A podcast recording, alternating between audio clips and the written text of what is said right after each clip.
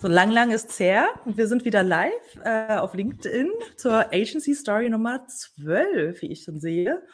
Und mit einem neuen Gesicht äh, beim Mashup, nämlich dem Michael. Hallo Michael. Hi Miriam. Geht's dir gut? Ja, ich kann nicht klagen, ne? Super. Dann ähm, mit dir haben wir ein ganz tolles Thema, ähm, was ja einfach mal so einen ganz speziellen Kanal irgendwie uns, wo wir uns das mit dir anschauen können, nämlich Twitch. Und ich habe vorher überlegt, soll ich mir dazu noch was anschauen, ein bisschen was anlesen oder irgendwie mit irgendeinem Halbwissen glänzen oder soll ich einfach zugeben, dass ich davon gar keine Ahnung habe? Ich glaube, ich war nicht einmal ähm, auf dem Kanal. Ich meine, bei irgendwelchen YouTubern, die ich folge, die äh, machen ein paar Streams da, die mhm. dann auf YouTube zusammenfassen. So Commentary äh, YouTubers oder Vloggers. Ähm, aber du hast schon ganz schön viel gemacht und deswegen dachte ich, das ist ein tolles Thema, über das ich jetzt auch in letzter Zeit noch gar nicht so viel gehört habe.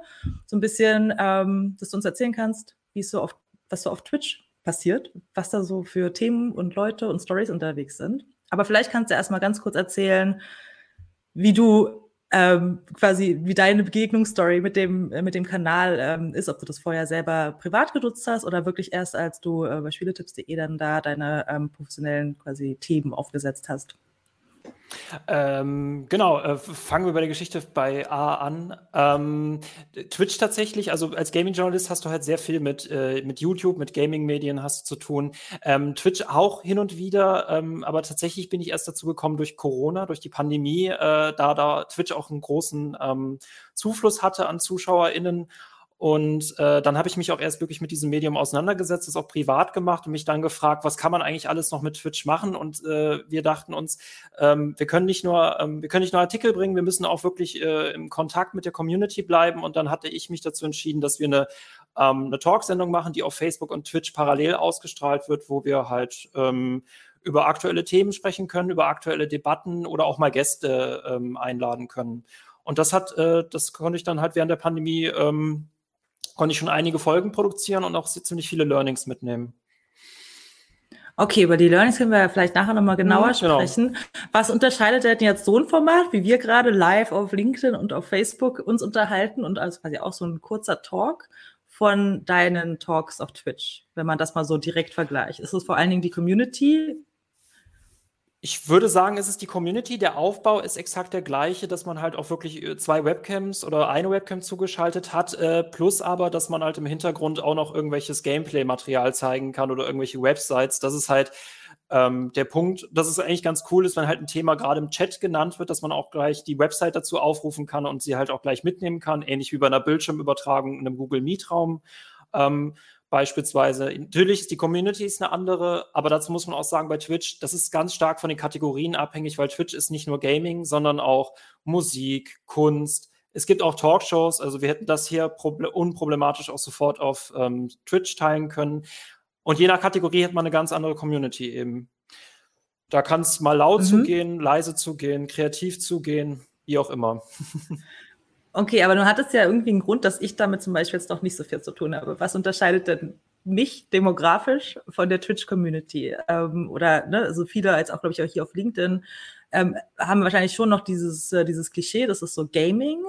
Ähm, mhm. Und du sagst, da ist jetzt auch mehr los, aber ähm, scheinbar fehlen trotzdem so ein paar Berührungspunkte. Hast du irgendwie eine Vermutung? Ist, das, ist es das Alter, dass da einfach viele junge Leute oder Leute, die über Games hingekommen sind, aber dann auch ihre Interessen erweitert haben da?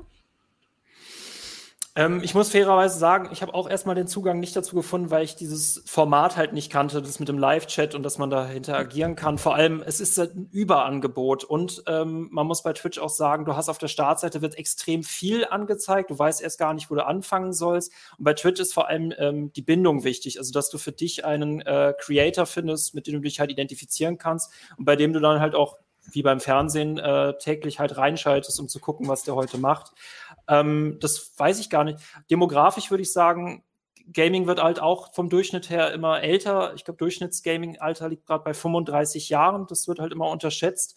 Ähm, ich würde sagen, es hat immer noch, äh, Gaming hat einen großen Schwerpunkt bei ähm, Twitch, aber auch Sportsendungen werden dort schon live übertragen. Und auch das würde ich sagen, ist so ein ganz guter Übergang, dass man sagt, okay, ich schaue es mir nicht mehr nur ähm, im Livestream äh, an, sondern ich möchte es halt auf, direkt auf Twitch sehen, weil ich da auch noch eine Chat-Funktion habe. Als Mehrwert. Und das wird ja auch ziemlich aktiv genutzt, ne? Also da ist, mhm. was ich da so mitbekomme, aber das geht ja, rattert ja wirklich so runter. Die Kommentare sind ja nicht nur Fragen, sondern wird ja quasi live kommentiert. Ähm, äh, wie, wie manch einer von uns beim Fernsehen auf Twitter irgendwie mitkommentiert oder genau. sowas, ne? wenn ich das richtig ähm, einschätze. Ähm, wir können ja ein bisschen mehr nochmal drüber sprechen, was du jetzt genau gemacht hast, ähm, was du so für, für Themen dir überlegt hast, mit wem du das zusammen auch gemacht hast. Beim Talk-Format braucht man ja immer ein Gegenüber. Und äh, ja, vielleicht kannst du uns da mal so einen Rundumschlag geben.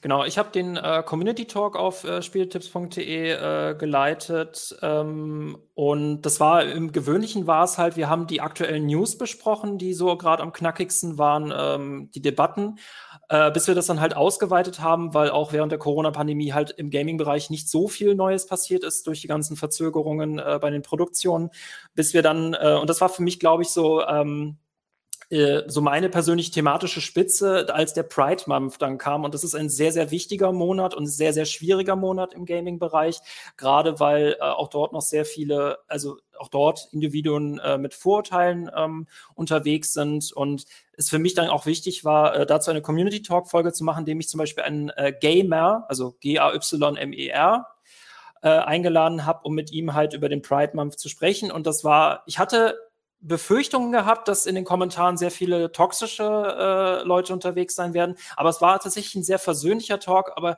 vor allem glaube ich auch, es ist für Menschen halt immer so, ähm, sie sind nicht direkt in Berührung. Die meisten Menschen, die Vorurteile haben, haben also oft nicht, keine Berührungspunkte damit.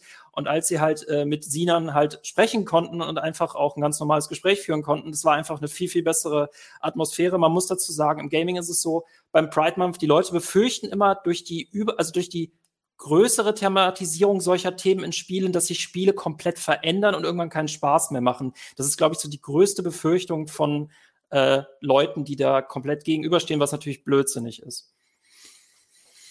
Das, okay, also es ist ja genau, interessant, genau, ne, ja. dass, dass äh, Themen tatsächlich auch nochmal in, in dieser Community zum Beispiel ganz, ähm, ja, ganz anders nochmal diskutiert werden oder man da vielleicht auch ein bisschen vorsichtig sie erstmal rantasten muss. Ähm, und ja, da einfach vielleicht doch äh, noch ein paar mehr Vorbehalte sind als in anderen Communities sozusagen. Was hast du sonst noch so für, ihr habt da, ich habe ein bisschen reingeschaut, als du mir ein paar Links geschickt hast, die wir dann auch im Anschluss gerne noch mal hier so ein bisschen äh, unter den Kommentaren posten können. Ihr habt auch einfach äh, Reviews gemacht, wenn ich das richtig sehe, also über aktuelle genau, Playstation-Updates oder Spiele ges gesprochen und so. Was ist da der Appeal, das jetzt speziell auf Twitch zu machen, statt das zum Beispiel direkt auf YouTube irgendwie es sind es vor allem die Kommentare und die Fragen? Es ist halt viel lebendiger. Twitch ist halt viel lebendiger. Bei YouTube ist es halt immer so, da kann ich mir auch ein Video ansehen, was halt acht Monate alt ist. Auf Twitch ist ein, ein bestimmter Stream, der ist nach zwei, ne, nicht nur nach zwei Tagen, der ist nach wenigen Stunden, ist der schon wieder vergessen, weil so viel auf dieser Plattform passiert. Deswegen live, live, live ist das Wichtigste bei Twitch, aber vor allem auch die Interaktion und ähm, ähm, äh, Beispiel, wenn halt ein frisches neues Spiel rausgekommen ist, hatte ich einen äh, Experten da, äh, dabei, mit dem ich direkt darüber sprechen konnte. Und dann hatte man halt diesen Austausch zwischen Community, dem Experten und mir. Ähm, genauso könnte man, kann man auch live ein Gewinnspiel machen, was ich halt unglaublich cool finde. Da hat man nicht die Einsendungen, sondern man kann zum Beispiel eine Frage reinstellen wer meint, wer von euch meint, äh, das Geschenk am meisten verdient zu haben, sendet bitte kreative äh, Begründungen ein. Und das Schöne dabei ist nicht nur das Auswählen dieser kreativen Begründungen, sondern dass die Leute sich sogar gegenseitig unterstützen. Ach komm, schenkt es doch dem Moritz oder dem der Leia, wie auch immer. Und das finde ich eigentlich ziemlich cool. Also Gewinnspiele. Das vielleicht letzte Format, was mir gerade noch einfällt, wäre, ähm, äh, ich hatte tatsächlich auch ein Call of Duty Turnier äh, gestreamt was ich auch sehr spannend finde, weil ähm, erstens, dass man das Gameplay kommentieren kann, was auf diesem Turnier gerade zu sehen ist, plus man kann dann sich eine sehr flexible Sendung zusammenbauen, bei dem man zum Beispiel auch wieder einen Experten einlädt oder mal mit einem Veranstalter spricht oder das finde ich sehr, sehr spannend und das ist so eine sehr, sehr gute Aufbereitung dieser Inhalte. Mhm.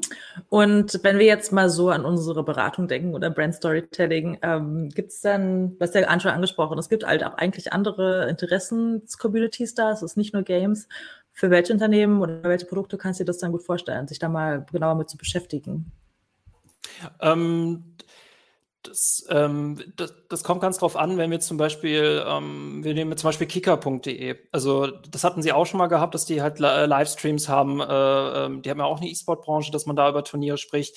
Ähm, was auch sich anbietet, ist eine Live-Beratung, je nachdem welches Unternehmen das ist, ähm, das halt ähm, mit KundInnen zusammen halt über bestimmte Sachen sprechen kann. Es gibt zum Beispiel einen, äh, der Kanal heißt Digitaler Architekt von Patrick Klingberg, der betreibt zum Beispiel Online-Marketing und der äh, ähm, veranstaltet regelmäßig einfach ähm, äh, Veranstaltungen zu Online-Marketing, also eigentlich fast wie ein Live-Seminar, das könnten man auch darüber sprechen, oder halt auch ähm, äh, Produkttests. Also wenn wir zum Beispiel Handmade haben oder andere Unternehmen, die halt ihre neuen Kollektionen präsentieren, dann wird es halt nicht nur präsentiert in einem Werbespot, sondern man kann halt auch direkt noch Fragen dazu stellen und äh, Zusatzinformationen drum bitten ist sehr viel Spielraum. Das ist von Kunde zu Kunde unterschiedlich.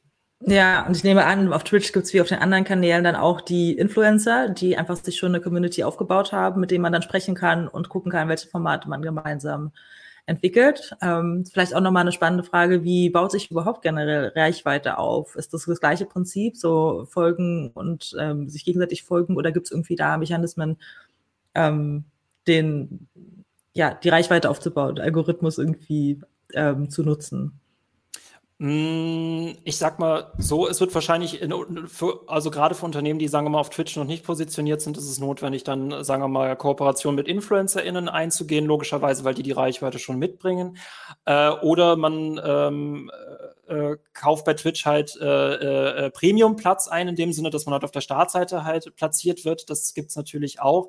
Ähm, aber die Reichweite bemisst sich halt genau an diesen Punkten, entweder an den, äh, also an den Leuten, die schon dort aktiv sind, oder dass man halt ähm, für mehr Fläche zahlt. Aber ähm, ja.